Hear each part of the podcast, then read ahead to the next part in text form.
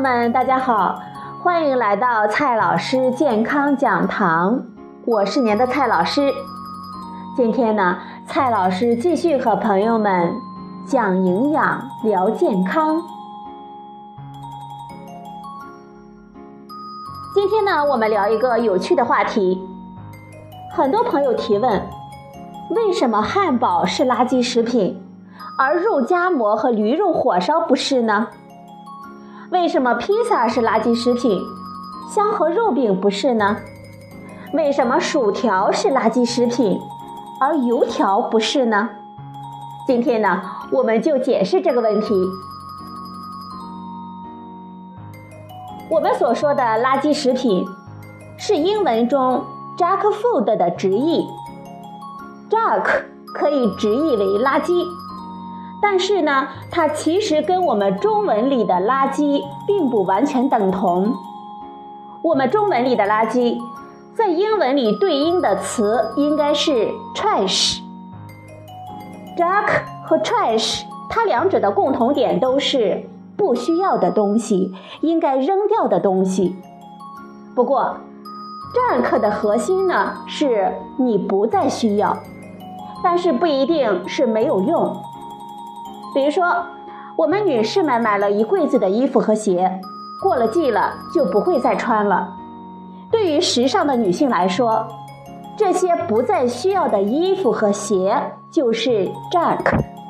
但是很显然，在中文里，我们一般不会把这些衣服和鞋叫做垃圾。对于缺衣少食的人来说，这些衣服和鞋就具有很高的价值。Jack food 它的情况与此有些类似。这个说法是指那些热量很高，而且热量主要来自于脂肪、糖或者是精致的碳水化合物的食品。这些食品缺乏优质的蛋白质、膳食纤维以及蔬菜水果中的微量营养成分含量。后来呢，那些不缺乏优质蛋白，但是脂肪和盐的含量高的快餐食品，比如说炸鸡，也被称为了 junk food。按照这个定义呢，国外把汉堡、披萨、薯条、可乐等等叫做垃圾食品。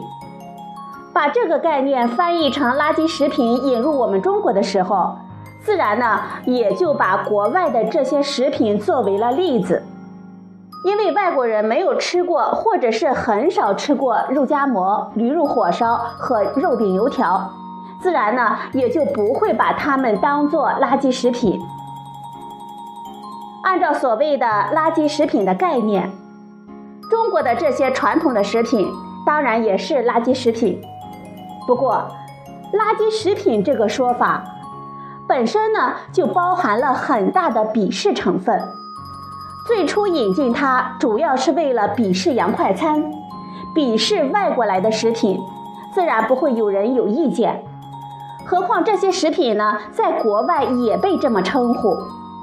但是，要有人敢说中国的任何一种传统的食品是垃圾食品，会毫无例外的被家乡自豪感强烈的各地群众喷死。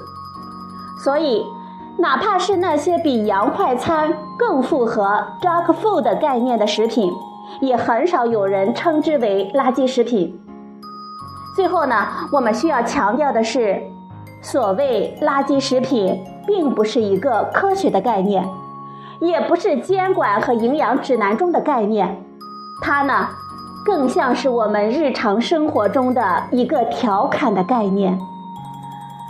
最后呢，我们总结一句：没有不好的食物，只有不好的搭配。